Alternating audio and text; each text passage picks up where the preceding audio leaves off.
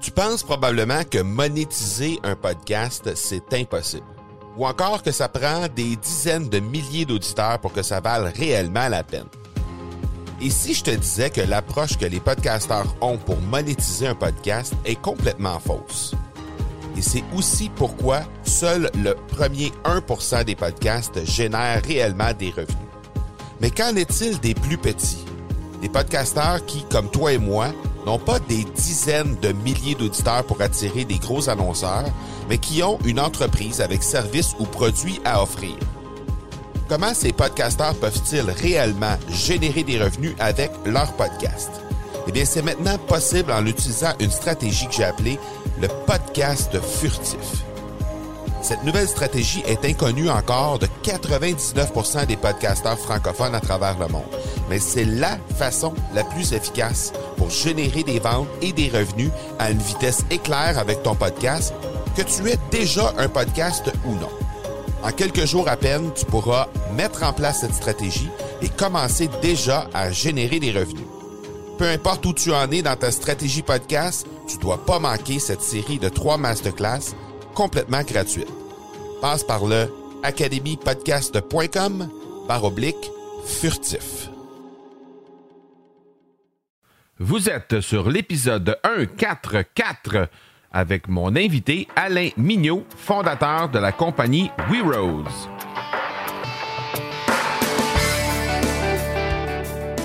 Bonjour et bienvenue sur l'accélérateur.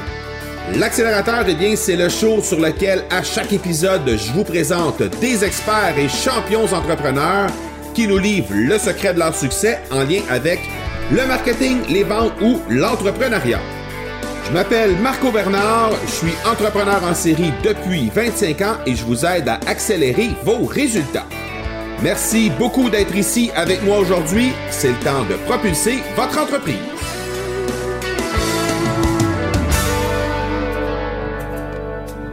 Dans un environnement qui change, il n'y a pas plus grand risque de rester immobile. C'est l'ancien président français Jacques Chirac qui avait fait cette citation. Et aujourd'hui, avec Alain Mignot comme invité, je pense que vous allez trouver que cette citation prend tout un sens différent. Parce qu'aujourd'hui, un des enjeux majeurs, c'est l'environnement. Il y a beaucoup euh, de gens qui souhaitent du changement, mais qui ne pourront pas euh, le faire grâce aux moyens traditionnels, aux moyens que l'on connaît aujourd'hui et qui sont euh, à bout de souffle. Donc, c'est pourquoi la technologie est présente, pas seulement pour nous divertir, mais aussi pour nous aider. Et aujourd'hui, ben, Alain a lancé une application révolutionnaire dans son milieu, un site Internet où il est possible de lancer des pétitions, des mouvements pour justement dénoncer des injustices sociales ou amorcer des mouvements sociaux autour de grands enjeux euh, qui, qui pourraient y avoir. Donc, avec la technologie qui est mise à notre disposition aujourd'hui, eh bien, on peut justement euh, bien vouloir s'en servir pour justement donner une voix à ces différentes causes-là. Et c'est ce que We Rose fait. Donc, euh, Alain Mignot est venu nous parler aujourd'hui de cette nouvelle plateforme et euh, est venu nous parler aussi de comment est venue cette idée justement de We Rose, pourquoi on a obtenu pourquoi un entrepreneur comme lui a opté pour ce type d'entreprise, oui.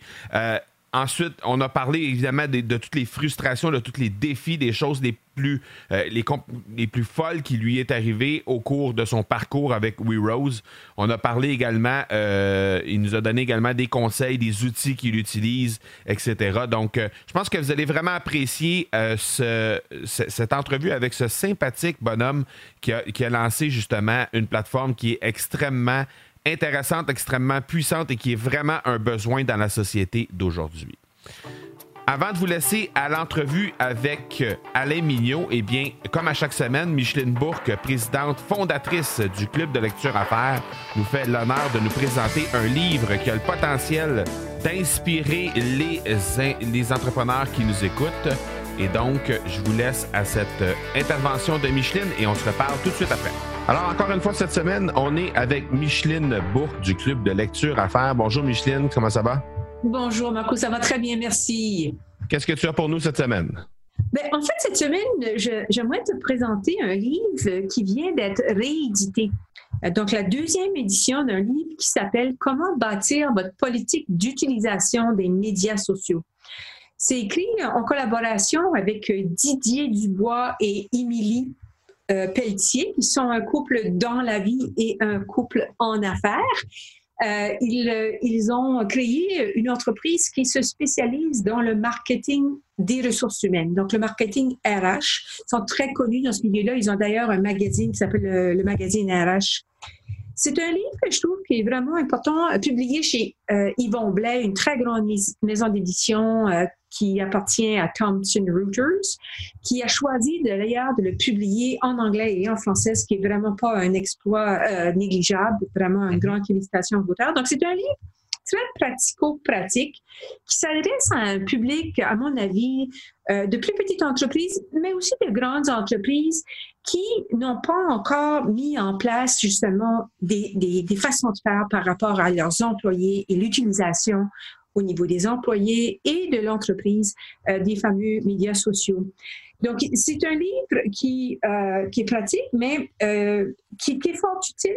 Je vais donner comme une petite statistique qui mentionne Pew Research, qui est une grande organisation de recherche euh, américaine, démontre que seulement 51% des entreprises aux États-Unis ont établi une politique de médias sociaux, alors qu'on sait parfaitement bien que les employés, puis là, ici, une statistique de 77% que les employés sont sur les réseaux sociaux.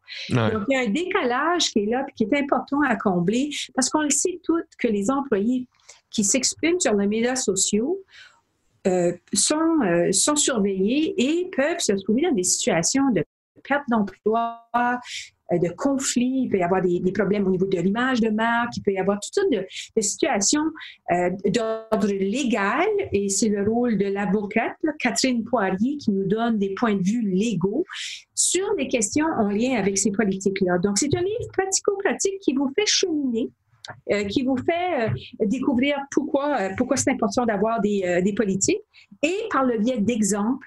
et en donnant des exemples d'entreprises et nous donnant accès à leur propre politique de médias sociaux, nous fait comprendre les différentes phases qu'il faut établir pour arriver à rédiger soi-même une politique. Donc, il y a des exercices, il y a des tableaux, il y a des, euh, des, des, des, des, recommandations du côté de l'avocat aussi sur les choses qu'on doit tenir compte quand on établit pour notre entreprise une politique de médias sociaux. On sait qu'avec l'arrivée de l'intelligence artificielle, du big data, ces enjeux-là vont s'accroître et c'est important au niveau des entreprises, à mon avis, qu'on commence à, à regarder ça puis s'installer dans une, dans une dynamique euh, qui, tient la route sur le plan légal, puis qui protège l'entreprise, mais qui protège aussi les employés euh, vis-à-vis de leur comportement euh, sur les médias sociaux. Ouais, ben, personnellement, j'ai eu à faire face à certains trucs là, dans le passé, justement, avec des entreprises, avec mes entreprises. Et puis, effectivement, c'est quelque chose qui mérite euh, toute l'attention qu'on peut euh, qu'on peut lui apporter parce que définitivement avec euh, l'utilisation puis avec le, côté grandissant de l'utilisation des médias sociaux aussi c'est inévitable c'est un incontournable en fait. Puis, puis, ils font la part des choses qu'il y a des avantages à l'utilisation des médias sociaux pour les employés. Tu sais, ça devient des ambassadeurs, ça devient des porte-paroles. C'est le côté très positif des médias sociaux. On sait que la communication se déroule beaucoup sur ces euh, plateformes-là. Mais cela dit, il y a des enjeux. Euh, il y a des situations qui peuvent se présenter, qui peuvent amener des, des, des, des conflits, voire même des, poursuites d'ordre juridique. Donc, euh, mieux vaut se préparer. Puis c'est un livre qui est très bien fait. Euh, un petit livre, c'est pas un livre euh, très 225, 26 pages.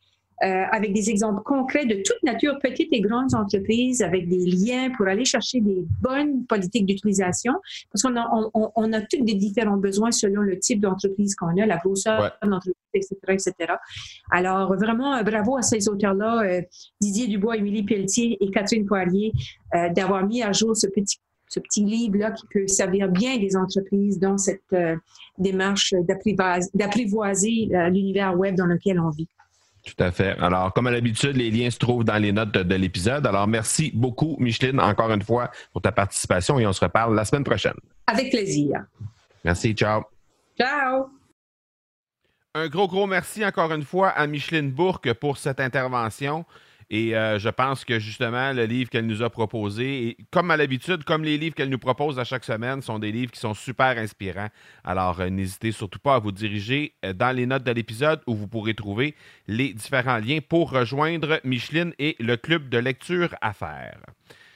Le partenaire de cet épisode, eh bien, c'est l'Académie du podcast qui réouvrira ses portes dans les prochains jours. En fait, vous pouvez vous rendre au marcobernard.ca baroblique académie pour en savoir plus long. Alors, l'Académie du podcast, c'est l'accompagnement qu'il vous faut pour lancer votre podcast dans les 30 prochains jours et euh, à travers plus de 70 vidéos, un accompagnement étape par étape et une communauté de podcasteurs qui, est là pour vous supporter, eh bien, l'Académie du podcast, c'est la première école de podcasting francophone au monde qui est là pour vous, pour vous aider à lancer votre propre podcast.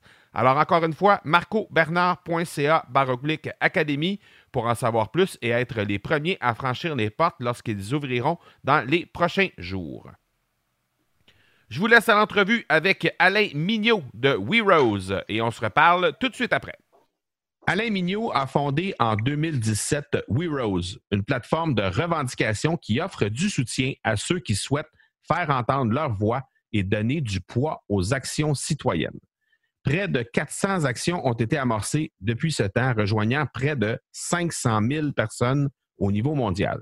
Il est également un partenaire régional de VC Faster Capital, et un coach d'affaires. Alain Mignot, un gros merci d'avoir accepté de venir nous rendre visite sur l'accélérateur. C'est très apprécié. Merci à toi, Marco, aussi. Alain, rapidement, est-ce que tu peux nous présenter d'abord ce que c'est que WeRose? WeRose, c'est vraiment un réseau social avec une particularité vraiment exceptionnelle, c'est que nous pouvons créer en trois étapes très faciles, très simples, rapidement, une revendication, une cause, si les gens préfèrent, à laquelle on doit faire face pour justement euh, les enjeux que nous avons à faire, euh, à, avoir comme défi prochainement, que ce soit dans le niveau environnemental ou que ce soit dans la justice ou tout autre. Mais la particularité, c'est que nous sommes allés au-delà de la pétition conventionnelle qui est seulement un appui électronique, selon nous, nous offrons beaucoup plus d'opportunités tant qu'aux actions. On peut, entre autres, avoir un boycott et en même temps une pétition et autre chose, soit une manifestation, une campagne de lettres. Ça peut être une action électronique, ça peut être une chaîne humaine, une mise en demeure. Il y en a plein d'actions. Et pourquoi? Parce que nous, il était très important, chaque personne a un niveau d'engagement différent et il fallait donner la possibilité aux gens d'avoir des actions d'engagement qui sont à leur niveau de participation. We Rose, en gros, c'est vraiment le cœur, ce sont les actions collectives que l'on peut mettre en place et bien sûr, nous sommes là pour les propulser et nous sommes là pour aider les personnes, toute personne qui euh, met une cause en ligne. OK. Concrètement, est-ce qu'il y a une cause qui, qui était là, euh, euh, on disait en, entrée d'épisode qu'il y avait déjà 400 actions qui avaient été euh, amorcées. Est-ce qu'il y a une cause qui était un peu plus médiatisée, un peu plus populaire ou, que, tu pourrais nous parler concrètement du début à la fin pour que les gens puissent se faire vraiment une tête de façon concrète ce que ça représente? Parfait.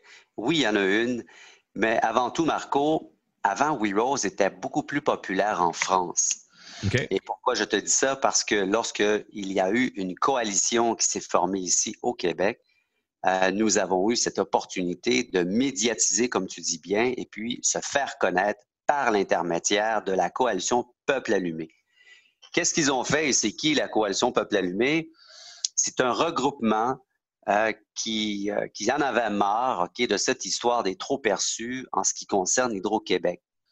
Ils ont commencé, ça doit faire un an et demi approximatif. Ils ont débuté avec une pétition en ligne sur weavers.com parce que avant, les trop perçus d'Hydro-Québec étaient soutenus de par une ancienne euh, députée qui était Mme Roy, la, députée anciennement de la, région de Saint-Hyacinthe, si je ne me trompe pas.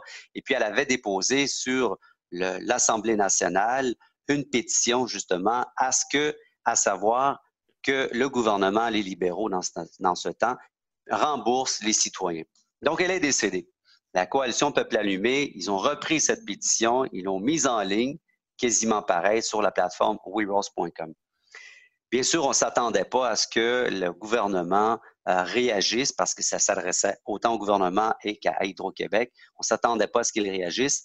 Par la suite, après un certain nombre de temps, la coalition Peuple Allumé se sont dit avec nous, l'équipe Rose, mais qu'est-ce que l'on doit faire? Et c'est là que nous avons proposé, pourquoi pas, euh, booster cette revendication qui était d'ailleurs dans tous les médias. Pourquoi? Parce que Michel Morin, le journaliste qui a toujours été la personne à précurseur des trop perçus d'Hydro-Québec, a toujours mis dans les journaux, même sur son blog, euh, certaines informations des trop perçus. Euh, donc, ce qu'on a fait, ils ont fait une pétition et par la suite, on a sondé tous les gens et puis c'est à ce moment-là qu'ils ont décidé de faire une mise en demeure. On a ajouté une mise en demeure à l'action sur WeRose. Ils ont envoyé une mise en demeure au gouvernement de 1,4 milliard de dollars. Bien sûr, pas besoin de t'expliquer, tous les journaux y étaient. Il y a un huissier qui a été mandaté, il a été filmé, et puis il est allé porter la mise en demeure au gouvernement de bien vouloir rembourser les citoyens et citoyennes de 1,4 milliard. Par la suite, on ne s'attendait pas encore une fois à ce que le gouvernement rembourse les citoyens du jour au lendemain. Sauf que, bien sûr, ça l'a mis de l'huile sur le feu. Les médias en ont parlé. Et puis, le ministre même, anciennement, a même promis à l'Assemblée nationale de rembourser les citoyens une fois que les euh, une fois que le budget le permettait, l'équilibre budgétaire, et ce qui, n'a pas été fait euh, par la suite. Donc, la coalition Peuple allumé s'est rassis avec nous et c'est là qu'ils ont dit, ben, qu'est-ce que l'on fait pour essayer de faire bouger davantage le gouvernement? Et à ce moment-là, c'est là qu'on s'est mis à chercher une boîte, en fait, une firme d'avocats, pour que l'on puisse euh, trouver des spécialistes en énergie pour ressortir la problématique de cette vieille histoire qui traîne dans les médias, tant qu'à savoir, est-ce qu'il y a vraiment eu une surfacturation volontaire ou d'une façon, d'une erreur euh, auprès des citoyens. Ceci dit, euh, tous les gens ont décidé par vote sur la plateforme WeRose d'y aller de l'avant avec un recours collectif. Et à ce moment-là, il y a un recours collectif euh, qui a été déposé sur la plateforme. Je crois qu'ils étaient, ils étaient rendus à 50 000 adhérents au recours collectif sur la plateforme. Et bien sûr, on a déposé, ils ont déposé par l'intermédiaire de WeRose aussi, au mois de novembre 2017, en bonne et due forme un recours collectif euh, auprès d'Hydro-Québec, demandant à ce que les 1,3 milliards de dollars soient remboursés aux citoyens et citoyennes. Ça, c'est l'histoire d'Hydro-Québec. Et présentement, nous sommes en attente d'une date. Il a été déposé, mais nous sommes en attente d'une date, tant qu'à savoir si vont accepter la demande ou la refuser. Et du mois de novembre l'an passé, 2017, nous, l'équipe We Rose, on ne s'attendait pas à ce que le gouvernement sorte une date. Pourquoi? Parce qu'il ne restait pas grand temps et c'était les mm-hmm. élections. Je ne suis pas scientifique, je ne suis pas Nostradamus, mais je peux juste garantir que ce n'est pas l'avantage du gouvernement de lancer de l'huile sur le feu lorsqu'ils avaient à faire une campagne électorale. Imaginez-vous donc sortir dans les médias que le recours collectif contre les trop perçus étant accepté. Non, ben, voilà. Mm-hmm. Donc, les élections sont passées et puis prochainement, nous sommes en attente de cette date de convocation. Et puis, je vous dis, là, ça brasse et puis ça avance. Donc là, il y a plusieurs actions qui sont entreprises sur le site de WeRose de cette façon-là. Euh, toi, dans le fond, euh, juste, pour ma, ma, compréhension, pour la compréhension des gens qui nous écoutent, comment ça fonctionne le site? C'est-à-dire, c'est financé de quelle façon? Est-ce que les gens doivent payer pour inscrire des causes euh, directement sur le site? Comment ça fonctionne exactement? Mais l'histoire de WeRose est très simple, c'est que j'ai eu l'opportunité de réussir dans l'immobilier et à un moment donné, j'ai toujours voulu ou j'ai toujours eu à cœur l'environnement, l'anthropologie, l'histoire de l'homme. Et à un moment donné, je me suis arrêté puis je me disais, Malin, qu'est-ce que tu fais de ta vie? Après avoir vraiment, là, vraiment profité de la vie, tout consommé, j'avais une voiture hyper polluante, j'ai changé pour une voiture électrique. Je me suis arrêté puis je me disais, mais qu'est-ce que tu fais? Et c'est là que mon projet m'est venu à la tête et puis rapidement, ben, je l'ai mis en place. Pourquoi je parle de ça? Parce qu'effectivement, les premiers dollars, c'est moi qui les ai financés au mm-hmm. complet sur mes économies que j'avais réalisées de par l'immobilier que j'ai pu, euh, que j'ai pu faire auparavant. Mais nous avons une fonctionnalité de monétisation. Lorsqu'une personne va appuyer une action collective sur WeRose, il y a une fenêtre qui apparaît et on leur demande s'ils veulent bien contribuer à aider la cause à être propulsée, étant l'une des façons, étant l'une des façons de monétiser. Mais non, nous avons un modèle freemium. C'est tout à fait gratuit pour la personne qui veut venir lancer euh, sa cause sur le site. Ah, intéressant, intéressant. Euh, donc, toi, tu as une base, euh, c'est-à-dire tu as, un background d'entrepreneur, tu l'as dit, tu as, pataugé dans, l'immobilier et tout ça, tu as, une base d'entrepreneur. C'était quoi la, plus grande frustration ou encore le plus grand défi que tu as fait face jusqu'à maintenant avec, euh, depuis les débuts de WeWose? Marco, je, je, dans un domaine qui m'était inconnu. Je viens de l'immobilier, j'ai eu des boutiques, euh, boutiques d'antiquité, j'ai eu des restaurants, j'ai fait plein de choses dans la vie, euh, tout ça succès, mais ce genre de projet, c'était la première fois. Pas besoin de te dire que le premier, premier, euh, premier, premier site qu'on a sorti, il, a pris la, il a pris la poubelle, je pense, après un an. Et puis, ça a été 250 000 qu'on a foutu Ouch. oui, ouch. Pourquoi? parce que j'étais pas allé voir, je suis pas allé voir les bonnes personnes euh, dans l'industrie. Et oui, il y en a des gens qui se disent professionnels, sauf que lorsqu'on leur demande s'ils ont déjà fait ce genre de projet, euh, ils ont toute la connaissance, mais ils l'ont jamais réalisé et que finalement, ça n'a pas fonctionné. Mm-hmm. Mais par la suite, je me suis pas arrêté. Oui, j'ai eu une réflexion. Bon, Alain, qu'est-ce que tu fais? Est-ce que tu continues ou pas? Lorsqu'on a à cœur le changement, et puis je ne l'ai pas dans les pieds, je l'ai dans la tête. Il fallait que je continue et c'est ce que j'ai fait. Je suis allé voir par la suite les grandes boîtes de ce monde qui sont LG2, Bleu, Blanc, Rouge, Ucentrix. Ça a coûté un bras et même deux bras. Mais ce qui est ressorti étant un site avec une logique dans l'ergonomie, dans la navigation, il fallait, il fallait le faire pour avoir quelque chose qui était présentable et fonctionnel. Mm-hmm. Donc, c'était ça le plus grand défi, c'était de trouver justement le partenaire idéal pour réaliser le projet. Le plus grand défi, c'est de trouver les gens qui sont capables euh, de mettre en œuvre, de mettre en place les idées qu'un entrepreneur qui s'aventure dans une nouveauté puisse avoir. OK. La chose la plus folle que tu as vue jusqu'à maintenant euh, dans, ce, dans ce beau parcours-là, depuis 2017, euh, là, on approche les deux années là, de We Rose, la chose la plus folle que tu as vue, c'était quoi? la plus folle en tant que folie de? Peu importe. folie de folie d'un participant, folie de. Ça peut être quelque chose de très cocasse. Ben, je vois qu'il y a des gens qui sont qui ont plein d'ambition. OK. Et puis, on ne peut pas freiner l'ambition des gens. Sauf que lorsqu'une personne veut avoir 50 manifestations dans 50 pays différents, à une date de trois mois après la déposition de sa cause et qu'on essaie de le convaincre de commencer par quelque chose d'atteignable et de réalisable, uh-huh. Là, on se demande si la personne flotte. oui. bon. Nous, tout le monde a le désir de changer. Uh-huh.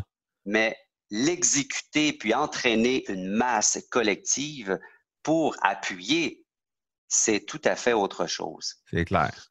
Mais quelque chose de cocasse et de folie, c'est pas de la folie, mais vraiment quelque chose qui m'a fait tomber par terre, c'est vraiment de constater euh, que changer le monde, c'est pas quelque chose de facile. Uh-huh. Parce que beaucoup de gens désirent le changement. Et c'est pour ça que j'ai, lorsque j'étais autour de la table de, de LG2, je leur ai dit ceci, arrêtez d'utiliser le mot changement. Et là, ils m'ont dit, mais pourquoi? Parce que j'ai dit, écoutez, lorsque les politiciens marquent sur leur caravane, qui sont l'équipe du changement, rien ne va plus. On s'entend que s'ils avaient eu le désir de changer, ça fait longtemps qu'on aurait pris un autre tournant, puis on n'aurait pas les enjeux, puis 60% des animaux qui sont déjà disparus. Ouais. Ils m'ont dit, mais Alain, qu'est-ce que tu veux qu'on utilise? Et c'est là que je leur ai dit, bon, ça va vous sembler un peu bizarre, mais moi, le changement, là, réellement, c'est le mouvement dans le silence. Et là, tout le monde me regardait. Quoi? je, sais, là, ils étaient 8, 10 autour de la table.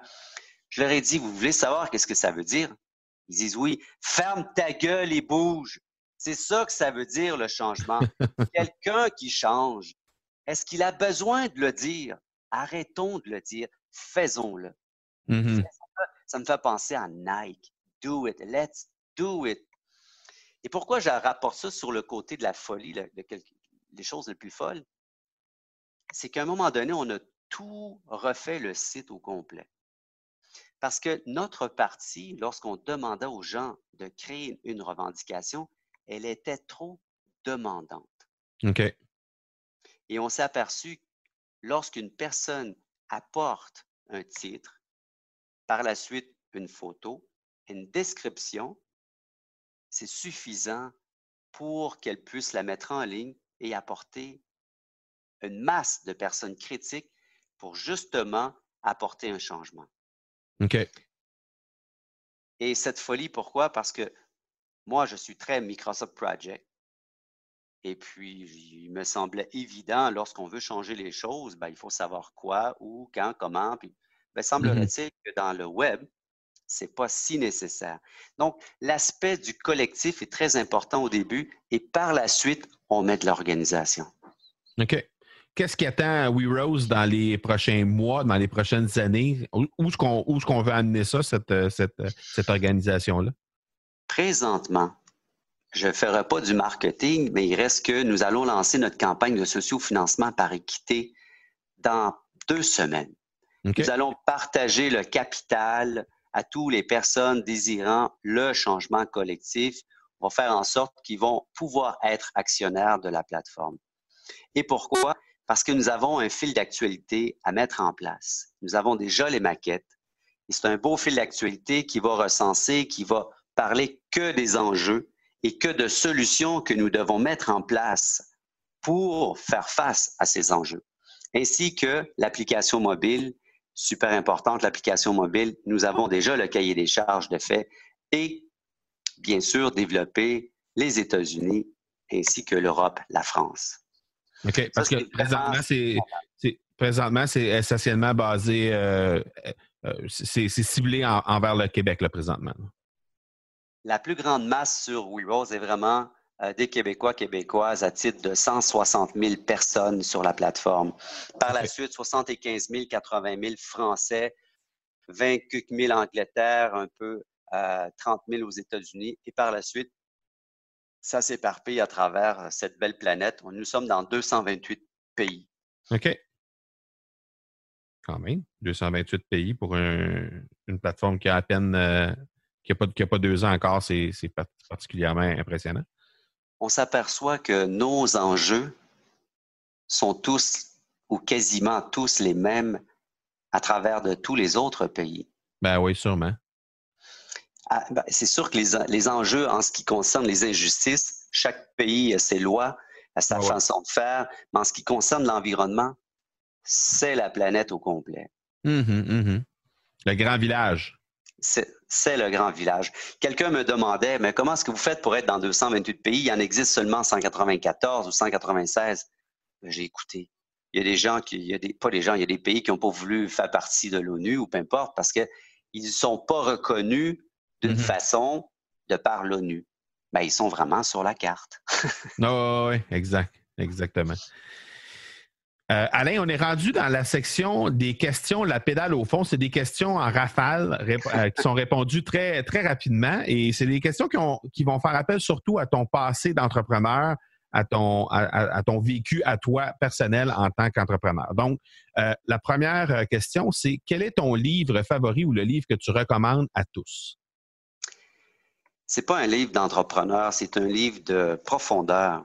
Ça rime c'est Wang Po. C'est un vieux sage qui vient de, des Indes, parce que c'est une de la Chine, excusez-moi, c'est une, région dans la montagne de la Chine. Et c'est un vieux patriarche et il a une profondeur dans les Écritures qui est inestimable. Et si vous avez un côté euh, non pas spirituel, mais si vous voulez vous tordre l'esprit et la conscience, je vous invite à, à lire ce livre. OK. Outil ou application numérique favori que tu utilises le plus? Microsoft Project Genter. Je suis très linéaire et euh, mais j'adore euh, Microsoft Project et Genter. D'ailleurs, mon projet a été tapissé au complet sur un mur euh, un an à l'avance. Ah, OK. J'utilise la même technique. le conseil que tu aurais donné à ton toi-même d'il y a cinq ans? Wow, très bonne question. Le, le conseil que je m'aurais donné à moi-même il y a cinq ans. Marco, pour moi, le changement est dans l'action et sincèrement, j'ai trop tardé à m'afficher sur les réseaux sociaux euh, en tant que personne désirant le changement collectif. Au début, je, vais prendre deux minutes pour expliquer. Au début, je fais partie d'Ange Québec, un regroupement d'anges financiers qui aide les entreprises, peu importe, qui financent. Et au début, Ange Québec ne voulait pas que je sois la personne au devant du projet. Ils ont demandé à ce que ce beau projet We Rose, Alain, si tu meurs, il faut que ça continue. Donc, à tel point que j'ai eu une photo une fois d'un journaliste dans le journal à Montréal, et puis je me suis fait appeler, on me dit, Alain, on ne voulait pas que tu apparaisses. Bon, OK. Qu'est-ce que j'ai fait? On a appelé le journaliste, puis le lendemain, ma photo a été coupée. On voyait juste une partie de l'épaule à tel point. Donc, j'ai trop tardé à être présent sur les réseaux. Euh, ça, si c'était à refaire il y a cinq ans, je veux dire que j'aurais beaucoup plus de followers. oui, définitivement, parce que c'est du moyen et du long terme. C'est un marathon sur les médias sociaux si on veut être capable d'y arriver. Ton plus gros défi des 12 prochains mois, tu nous as parlé du financement tantôt, euh, mais ton plus gros défi des 12 prochains mois, ce serait quoi? À part que le financement, c'est probablement, euh, c'est peut-être pas vu comme un défi, mais c'est tout, tout quelque chose à faire, c'est d'aller euh, d'aller s'installer dans d'autres pays, de mettre en place, de mettre en place des équipes de vente pour justement aller chercher d'autres recours collectifs que nous avons sur la table d'ailleurs. Euh, ça, c'est un défi. Nous avons, pas, je ne cache pas, nous avons des employés en Inde, euh, au Maroc et aux Philippines et bien sûr ici au Québec présentement. Donc, cette expansion doit être gérée d'une façon très, euh, très logique et d'une façon très sécure. Ça, c'est un, un défi. C'est clairement un défi, oui. Euh, dernière question, comment est-ce que tu accélères tes résultats de plus en plus à chaque jour? Parce qu'on est sur un podcast qui s'appelle l'accélérateur quand même. Hein. les résultats, les résultats de quoi? Accélérer les résultats. En, général, accélérer tes résultats. Euh, toi, en tant qu'entrepreneur, si tu veux accélérer les résultats de ton entreprise, ce serait quoi le truc que tu donnerais aux gens?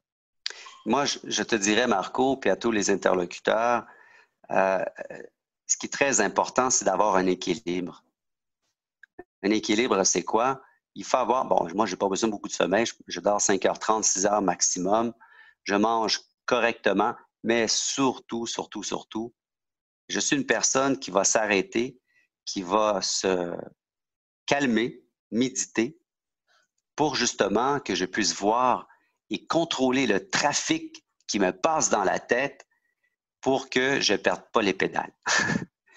lorsque, lorsque, nous sommes entrepreneurs, on a, c'est un carrefour. Les idées viennent, ils sont là. On est dans l'action à longueur de la journée. Mais à un moment donné, il faut que je m'arrête, je me calme, je me détends. Et après ça, je suis une bombe énergétique. Est-ce qu'il y a des activités particulières que tu fais pendant ce temps-là? Est-ce que c'est de la méditation, du yoga? Est-ce qu'il y a des, trucs que tu pratiques pour justement te ramener, euh, te centrer sur toi-même? Ben, je les ai tous faites. Euh, j'ai fait du yoga, j'ai fait euh, du, bouddhisme, euh, j'ai pratiqué un peu de tout dans ma vie. je l'ai sur mon parcours d'ailleurs. Mais non, je ne m'arrête pas d'une façon particulière. pour moi, c'est un état d'âme, c'est un état de pensée, être bien avec soi-même. Juste le temps de, s'arrêter, d'apprécier, puis de, pouvoir rebondir par la suite. Souvent, les grands génies de ce monde ont développé des effets de fluidité, c'est dans l'apprentissage, c'est dans la science, comment est-ce qu'ils ont fait, c'est leur truc. Et voilà. Alain, un gros, gros merci d'être passé sur euh, l'accélérateur. C'est super apprécié. Euh, je te souhaite la meilleure des chances pour le financement de ta plateforme WeRose qui démarre à l'instant. On va d'ailleurs euh, mettre dans les notes de l'épisode, si jamais c'est on n'est pas encore au moment où, le financement est disponible. Euh, on, va mettre, euh, on, va ajuster l'article, les notes de l'épisode, on va les ajuster pour être capable de mettre les liens pour que les gens puissent euh, aller voir. Donc, si jamais au moment où on se parle, les gens ne voient pas les, dans les notes de l'épisode le lien vers le financement, on va le laisser en blanc et lorsque le lien sera disponible, on va l'installer pour que les gens puissent être capables d'aller jeter un œil de ce côté-là et éventuellement appuyer Europe. C'est très apprécié. Merci énormément, Marco. Merci, on se reparle bientôt. Au revoir. Ciao. Un gros, gros merci encore une fois à Alain Mignot pour cette euh, superbe entrevue. Je pense que vous avez découvert, tout comme moi, cette plateforme qui va euh, nécessairement laisser des traces et qui va avoir un impact assez majeur dans les prochaines années, dans les prochains mois, euh, même euh, avec euh, la ronde de financement qui est en route maintenant. Donc, comme on l'a indiqué à la fin de l'entrevue, on va laisser dans les notes de l'épisode évidemment, comme à l'habitude, les liens pour rejoindre WeRose, mais aussi euh, pour euh, éventuellement vous euh, pour rejoindre la campagne de financement si jamais vous voulez vous, vous, vous laisser aller à donner des sous justement pour cette campagne de financement-là. Donc, ce sera dans les notes de l'épisode comme à l'habitude. Alors, soyez attentifs avec les changements qui pourraient y avoir éventuellement parce que si on n'a pas le lien au moment où on enregistre l'épisode, eh bien évidemment, le, le, lien sera mis subséquemment. Donc, N'hésitez pas à retourner voir les notes de l'épisode pour vous assurer d'avoir ce lien si c'est quelque chose qui vous intéresse. C'est l'heure donc de propulser votre entreprise avec ce qu'Alain Mignot nous a partagé aujourd'hui et de continuer d'appuyer ces causes qui sont toujours plus importantes. Voilà qui termine cet épisode 144. Je vous donne rendez-vous mercredi prochain pour l'épisode 145. D'ici là, soyez bons, soyez sages et je vous dis ciao